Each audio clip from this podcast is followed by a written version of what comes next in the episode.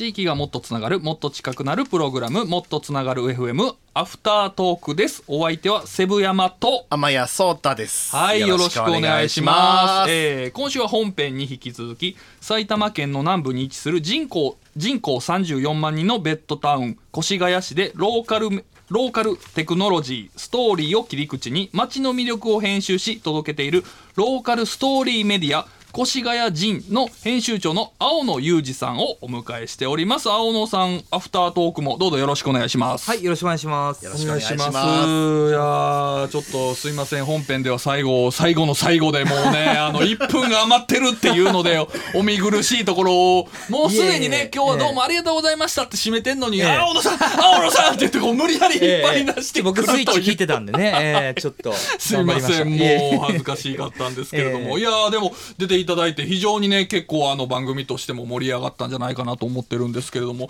なんか青野さんの方にもちょっとメはいールが来たっていうのをちらっと今聞いたんですけど。そうですね、はい。ちょうどあの放送中だったと思うんですけれども、はい。8時36分はい。に、えーとまあ、越谷で子育てをされてるフリーのデザイナーさんから、はい。えーとまあ、リアルタイムであの、はい。今の放送を聞いていただいてたと、うん。でまあなんかあの愛知の方のご出身らしいんですけど今うん。越谷にいらっしゃってみたいな形で、なんか越谷人を、えー、となんかお手伝いできたら幸いですみたいなおメールをはいありがたいことにいただきました。えー。えーすごいですね。これ。つながりましたね。ねいやいや本当そうです。番組名の通り本当に。もっとつながる FM としてどんどん人と人が、まあ、今回ね番組きっかけでつながってくださってというの。いやありがたいですし。いやありがとうございます。まさはい。にメディアでそういう、まあそこの越谷っていう場所にこう携わってる、まあ、住んでいらっしゃる方々っていうのをこういろいろ集めて運営されてるっていう話だったので、そうですね。まあねあのもしかしたら本当にこれから携わってくださるかもしれないというので、ぜひぜひはいい携わっていただきたいですね。しいですね、うんこういうことあるんですね山谷さん。ねえやっぱラジオの力すごいですね。すごいですね。ありがたいありがたいね。いやまああの本編ではそういうわけでねえー越谷えーをえーメディアとしてえーいろいろストーリーを発掘しているえー越谷人についていろいろお話聞いてきたんですけども、まああのーいろんな場所、えー結構あのはかり屋さんですか、はい。えー古民家複合施設としてね、はい。えーご紹介させていただいたんですけれどもなんかあのーまあ他のせっかくなんでちょっと魅力的なところとかも聞いていきたいんですけど、なんかはい。青野さんがこう取材していく中で、うん。なんかあれこれいや俺も住んでるけど知らなかったみたいな気づきとか、はい。なんかそういう発見みたいなのってあったりしますか？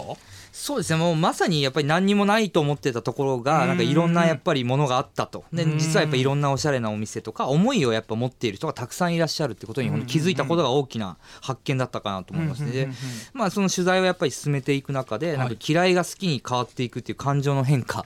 その越谷が嫌いだった自分が好きになっていく感情の変化にすごい気づいたというか実感していきましたね。なるほどね、うん。あそれいい話ですね。あの、ど何か街の発見じゃなくて自分の中での変化っていうのを発見していったと、それが一番大きいかもしれないですね。思い込みがすごい強かったんだなと。越谷には何にもないんだっていう。うん。はい、視点をちょっと前向きにするとこう街の見え方も変わったし、うん。まあそうですね。本編にもあったみたいに、まあ、一回ちょっと外に出ることによって、うん。まあ、新たな魅力っていうのが、まあ、こう客観的に俯瞰で見れるっていうのは結構あるかもしれないですね。そうですね。なるほど、うん。じゃあそのはかり屋さん以外になんかいろいろこう魅力的な場所とかスポットってあったりしますか？あまさに天谷さんがおっしゃあのね、はい。一緒に取材に同行していただいたあの河内屋さん、はい。はい。そのお話もぜひ。おおもさんこちらね河内屋さん、えー河内屋旅館さん、あのはい、ーはい、旅館。江戸時代から続く創業300年の老舗旅館っていうのがあるんですよ、へえ。越谷に。はい。まあ、あのこちらの蔵ではなくてもうあの新しい新しめの、まあ、鉄筋コンクリートの旅館なんですけどね。あ建物はまあ建物自体はね新しい。んですけど、でもその今そのご主人を務めてらっしゃる小泉さんって方が、うん。まあ、御年90歳。でもう、えっ、ともうその当主になってから60年、ええずっとその越谷のすごい。街を見守ってきたと。もう生き字引ですよね。うん。だその昔のまあ今もね、まあ、住宅街としてはなってますけどその、うん。昔高度経済成長期の頃のうん。越谷はこんな街だったっていう話を聞いて、うん。これがすごい面白くって、うん。あのまあその河内屋旅館の目の前には旧日光街道というまあ街道が、えー走っていて、まあまああの車も結構通る、まあうん。交通量の多いところなんですけども、その高度経済成長期だからまあ1960年代かぐらいはもうその道幅いっぱいに人が溢れてもう車も通れないぐらいうん。めちゃめちゃ人でにぎわってたんですって。えー。えーそれななんでななぜなんですか？そこに商店街だったのでもうみんなそこに買い物に来ていなた当時まだスーパーとか大型のねああいうイオンとかもないですしね、うん。はい。なのでもうみんなそこにうん。まあ買いに行ってたと。なるほど、あそれ面白い話ですね。ね。であのこのね小泉さんちょうどまあお仕事の時おあのお仕事されてる時にまあちょっとお時間をいただいてうんお話を伺ったんですけども、うん。まああの最初ちょっとねあのご挨拶させていただいたお話伺う時は、うん。まあやっぱりまあおしゃべりもやっぱりそのまあスローペースというかね、うんうんうん。あのまあおおじいちゃんって言ったらあれですけどもまあそういうまあ、うんうん。あの落ち着かれた感じだったんですけども、はい。その昔の越谷の話にこう話題が行くとですね、行った途端に、はい。なんかもうね明らかに喋りのテンポが速くなってるんですよ。な なんかね明らかにテンションが上がってるのが分かってすごいだからやっぱりねこその時のその時の方小泉さんになってるんですね。あの90歳の小泉さんじゃなくて高度経経済成長の時の小泉さんにその時うそうそう。はなってるんですねそうなんかねそうのタイムスリップしてるんですよだから若い小泉さんにその時はもなるほど。う戻っててうん。すごい楽しそうにあの頃は本当にお祭りなんかの時ももう本当に人でいっぱいでっていううん。ね話を伺ってそうなんだと思って。うんうんうんまあ、今はもう住宅街になってそういうこう昔あった建物も、うん。まあ、どんどんなくなってっちゃったんだけども、うん。やっぱりなんかその、まあ、若い人たちがそうね、まあ、青野さんたちみたいな、うん。こう人たちが新しいこう施設を作ってくれたり蔵をこう活用したりして、新しい街を作ってるっていうのがすごく嬉しいと。うん。でやっぱりそういうこうまあ我々年配の世代もこう責任を持ってそういう若い人たちがこう伸び伸び街を作れるような環境をやっぱり作っていかなきゃいけないよねっていうふうにおっしゃってて。いい話ですね。ねでも、うん。昔はやっぱり見てるからこそなんだなってそのそうですね。気持ち。なんかねその話をねお聞きしててその、ね、昔は良かったみたいな話だったらちょっと嫌だなって思ったんですよ。その、うん。経済成長の時あの頃は良かったんだけどね今はっていうのだとちょっと、ね、悲しい気持ちになっちゃうなと思ったんですけど、そうじゃなくて、えーその時もその時でやっぱり活気があって良かったと。でも今はその時があるからこそこうね、えー若い世代につながれていってじゃあ今のこれからの時代にあった環境っていうのができていったらいいなという結構まあじゃあ前向きな話になっていったと。うんでまさに本当にねその90歳の小泉さんがいるからこそ今の、えーローカルメディアをこうストーリーメディア作ってる青野さんがいるっていうので、うんうん本当にまあつながっていってるストーリーができてるっていうのをなんかねちょっとそう象徴する、ね、話ですね。本当やっぱり、ね、お話伺う方伺う方本当越谷愛がねん強いんですよ。でやっぱりその熱のこもったうん言葉ってやっぱりすごくグッとくるじゃないですか。うんやっぱり好きでしょうがない人が話す言葉ってやっぱり外の人がすごく聞いてて引き込まれるなと思って。うんだからそういう意味で本当にその越谷のそういうこう熱のこもったストーリーがうんメディアっていう形でこう一箇所にギュッと集まるとん本当ちょっととんでもない熱量が生まれる生まれてまさに行ってる途中なんだなっていうのをすごくなんかお話伺ってて感じたんですよね。いやいやいいですね。ちょっと河内屋旅館さんですか、うん。泊まりに行きます。そう。あのね、はい旅館は何で儲けてるか知ってるかって言われたんですよ。え、んおはい。え宿泊？え？まあ、部屋代はね、はい。部屋代はもちろんそうなんですけど、はい。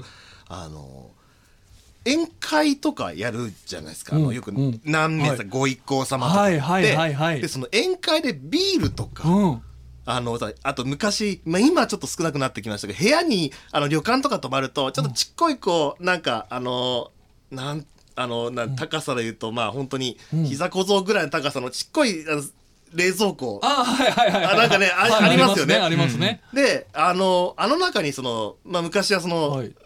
瓶ビールとか、はい飲み物コーラがねとかね、はい入ってて、ましたあれの売り上げで儲けてたんです。ええそうなんだ。だから最近はなかなかこうあの泊まりに来た人もすぐコンビニとか出ちゃうから、うんうん。なかなかこううちでご飯食べてくんないと、うんうん。だからぜひその旅館ではい。飲み食いしてはい。宴会しへてー。それやってくれると旅館としては一番嬉しいんだと。へえそうなんだと思って、うん。ね。あそうなんですね。あでも宴会いいなと思ってやっぱりそのね越谷の街泊まって、うん。やっぱりこう普段こういかいない場所で、うん。なんか一晩泊まってでも確かになコンビニとかって確かに味気ない気もするなと思って。そうですね、うんね。言われてみると、うん。まあ今だからこそやっぱあの瓶ビールとか開けてやっぱりなんかあのちょっとねはい、で飲むジュースってなんであんな美味しいんでしょうね。なんかああいうね確かにそうか、でもそういうことででも旅館って潤ってきたんだなとなんかあ思って。のね窓と部屋の間にある謎のスペースみたいなところで飲んでね あのい椅子とテーブルだけあるみたいな。これ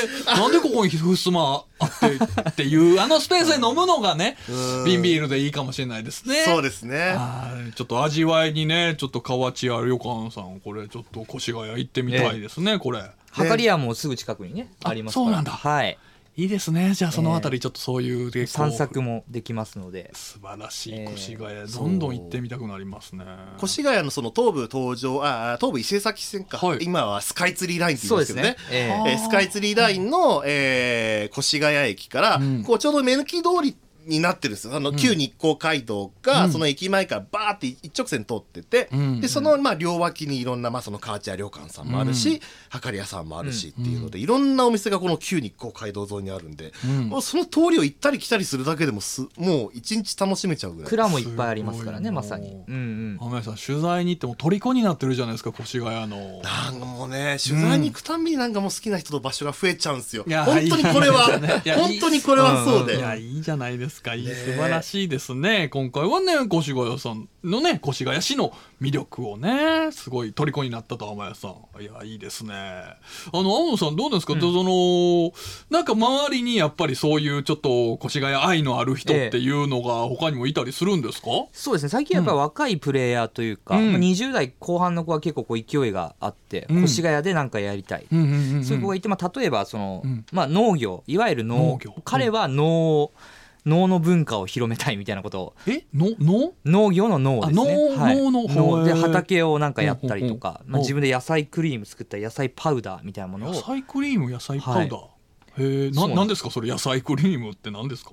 なんか瓶詰めで、うん。えっと、そのパンにジャムを塗るんではなくて野菜を塗るんですよ。なへー。野菜クリーム。それでもう野菜のうん栄養価栄養分をもうそれだけで取れちゃうみたいな、へえそう砂糖を塗ったジャムじゃなくて野菜たっぷりのパンを食べよう。で健康になろうみたいな。っていうのを作られてる方が、そうですねはい。越谷それはもうやっぱりじゃあ野菜クリーム野菜パウダーの野菜ってやっぱりじゃあそういう、えー、と埼玉県とか越谷とかの,、まあその周辺の野菜みたいそうですね。そこをメインのメインに使ってやってますへねー。そういうのを作られてる方がいると、で彼が面白いのはそのラオスの滞在をきっかけにえ？あのその畑のなんか農農業とかその農の文化を越谷に持ってきたいみたいな、ラオスってその、はい。あのく国のラオスですか？国のあの東南アジアの方。おですねあはい、僕行ってきましたよこの前、はい。い行って2万9000盗まれましたよ。そうですか、はい。あんまりいい思い出が。いい思い出ないですよ、ええよく僕の前でラオスの話できました 何ですか？えでもそれがちょっと話が分からなくてラオス滞在をきっかけに、はいっていうのはどどういうことですか？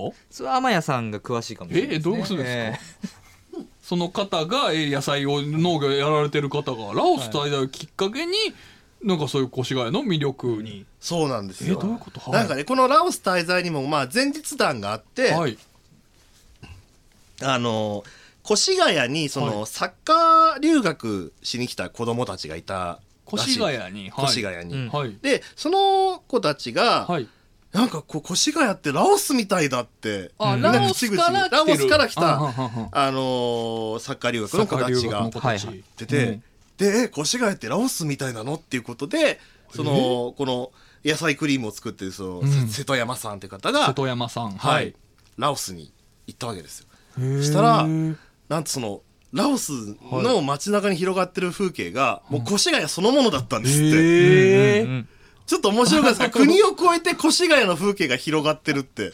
えどういうことかちょっとねわからないですけど。そう。セブ山さんが2万うん千円盗まれてる間に そう瀬戸山さんはラオスに越谷を見てたんですよ、うん。そうですね。でもなんかちょっとでも分かるのがなんかあのなんかえっ、とねマチュピチュに行った友達がそのマチュピチュってあの天天空のこのむね都市みたいな言われてる、うんうん。そこ行く前に一個前段階としてなんかその中継地点の街みたいなのがあるらしいんですよ。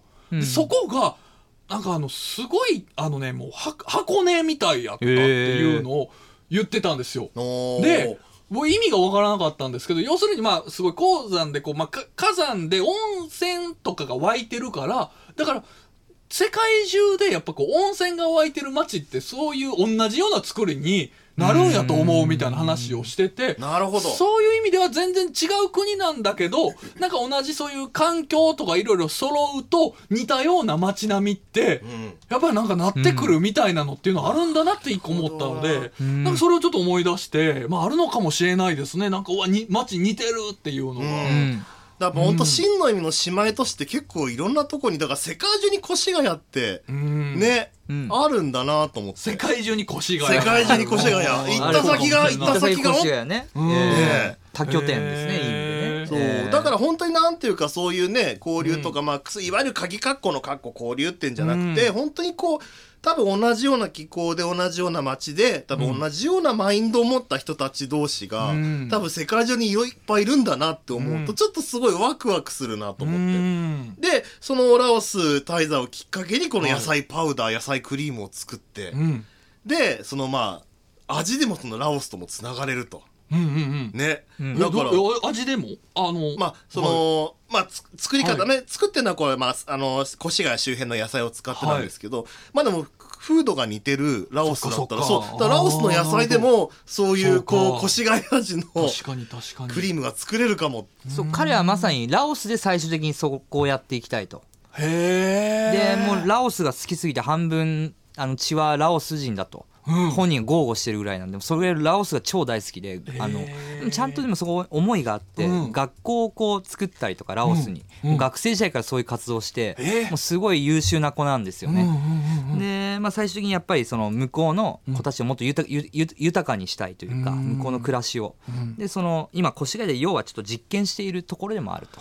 でそれをえー、と結果を持っていって向こうでみんなを豊かにしたいへー。そういう感動的なはい。架け橋。いやいいですね。ねえ。もうまさに本当にこうどんどんつながっていっているうん。ストーリーが出来上がっていってますよね、でその途中で。それがうん。ね、越谷だけにとどまらずにっていうところがなんかすごい面白いですね、そうですね。素晴らしいな、じゃあちょっとね2万9000円返してくれへんかな 瀬戸山さん。瀬戸山さんが代わりに、まあまあちょっとね名前も似てますからね。瀬戸山さんとセブ山さんと一日違いですからね。確かにですね、いやでもちょっとね野菜クリーム野菜パウダー食べてみたくなりましたね。ね。で絶賛野菜クリームの方はあの販売中でございますので、なるほど。EC サイトから、はい、購入できます。もうそれで検索すれば。はいあの越谷人にもあのバナーが貼っていますので、はい。えじゃあちょっとそちらからね。はい。はい。いやーありがとうございます。お願いします。面白いなー。なんかちょっとでもあのーこう本編中でお聞きできなかったんですけど、まあはい。メディアを運営されているっていうところで、まあ、これ毎回ちょっと僕がもう本当台本にないなく聞いてるんですけどもおやおやおやその儲かってるんですかっていうお金の話、ええええええ。もうこれはやんないともうね、ええ。もう僕もやりたくないんですけどもやっぱこう誰誰に言われなんかそれ上に言われてるんで上上はどなたですかね。メディメディア。やっぱりメディア、まあフリーペーパーもそうなんですけれどもやっぱりこう自分たちでやってるわけじゃないですか。青野さんが筆頭となって、はい。でそこでやっぱりあのーこう続けていくってなるとお金回りのあたりってシビアな話になってくると思うんですけれども、ええええ。どうなんでしょうか？あの越谷人はい。儲かってるんでしょうか？いやあの正直もうヒーヒー言っております。ひいひい言ってますか、まあねだって ね。無料で見える、まあはい。メディアですもんね。そうですね。はい。まあ、ちょっとそこはでもマネタイズは考えていきたいんですけれどもまあ実際ちょっとちょいちょいはまああのマネタイズにつながっている部分もまああったりするんですけど、まあ、うん。僕はまあそこはあんまりなんていうんですかね、まあ、サラリーマンなので、そのガツガツしなくてもまあなんとか耐えうなるし、まあ、一応副業もしているのでまたそのメディアとは別に。なので、まあ、そこでちょっと持ち出している部分というか、あの投資逆に腰で投資している。そうですよね。そうなってきちゃいますよね、という形で、まあ、ただちょっとメディアで、うん。えー稼いで稼いある程度こう収益は得ていきたいなっていううん。ことを考えていて、まあ、例えば今のところだとやっぱネイティブアードみたいな形でストーリーを、えー、と書いていただくださいっていう依頼があって。なるほど。まあ、何本か書かせていただいたりとか、まあ、そういう意味ではマネタイズだったり、まあ、キャッシュポイントはちょっといろいろ今考えていてあとは、まあ、トークイベントうん。はかり屋さんで、うん。えっ、とまあさっきご紹介いただいた鶴戸さんで、結構その、はい。広いスペースがあって40人ぐらいはまあ入るスペースがあるんですね。はい。でそこでまあトークイベントをさせていただいて。いいですね。まあ特典はもちろん越谷とかそういう街づくりというようなところで。そうですうーん。ねでまああのーまあ、越谷市外の方で、あのうんもうトップランナーというか、うん。なんか空き家の活用のプロとか、うん。まあ、農業のプロみたいな人をまあよ呼んで、えーとうんまあ、トークをしていただいたりとか、なるほどなるほど。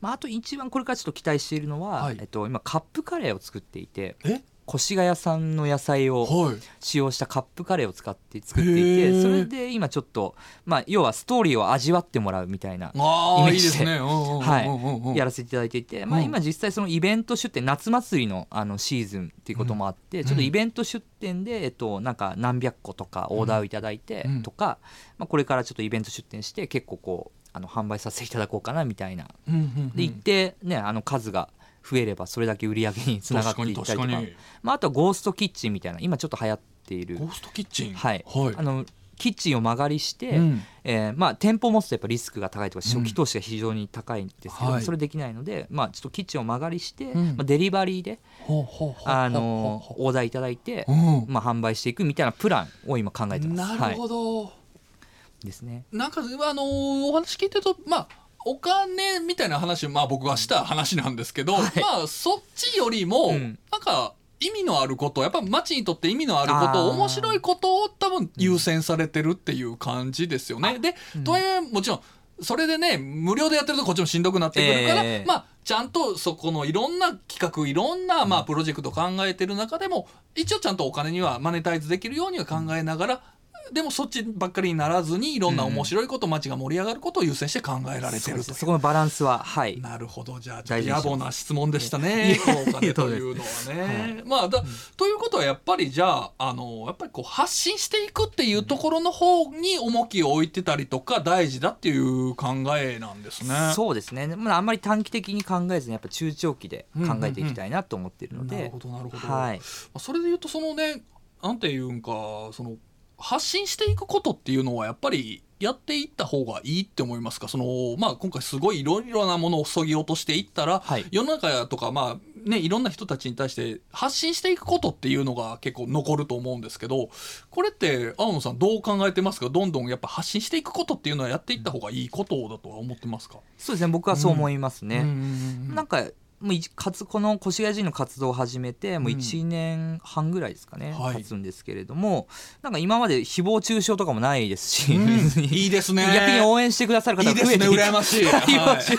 やいやすみませんすみません。はい。いやいや。はい。はい。なので、はい。なんかこうまあ、うん。いろんな人が多分携わってくれてるから、うん。なんかこうどんどんこう雪だるまがいい意味で大きくなってる感じがするんでうんまあ、どんどんなんかそういう本当に思いがあるんだったら、まあ、発信して損はないかなって僕は思ってますね。なるほどなるほど。うん。いや僕正直言うとあのこれからね、あのーここ越谷仁さんのように、まあローカルメディア、はい。まあそこにもちろんストーリーっていうのは乗っかってるんですけれどローカルにこうねこうそこにの地域にすごく密着したメディアっていうのは僕これからどんどん増えていくと思ってまして、えでそれのまあ走ってるね、えー一番最初走ってる越谷仁さんがどんどんこれからどうしていくのかっていうのは結構みんな注目しているとこだと思いますし、でこれ聞いてる方でねなんかそれこそねあのーまあ結構何回もこれ登場してるんですけれども、え私に住んでる町何もないって思ってる人こそ、やってみた方がいいと思うんですよね。お話にあったみたいに、いや、このメディアをやったからこそ気づいたこととかもはいすごいあるっていうお話だったので、本当に自分がこの街何もないんですっていう方こそ発信していって、ローカルメディア作っていくっていうのは多分面白いと思いますので、なんかまあそういう人たちのお手本になるような形としてこう、まあ越谷人これからもちょっと続けていっていただければ、なんか楽しいこと起こるんじゃないかなと。いやおこがましいですけどはい頑張ります。いやいやちょっとね、はい。もうあの注目して見ていきたいと思います、ということで。はい。でどうでしょうか？なんか早口でお送りしてきましたけれども。まだこれちょっとこれだけ言わしてくれみたいなのないですか？大丈夫ですか？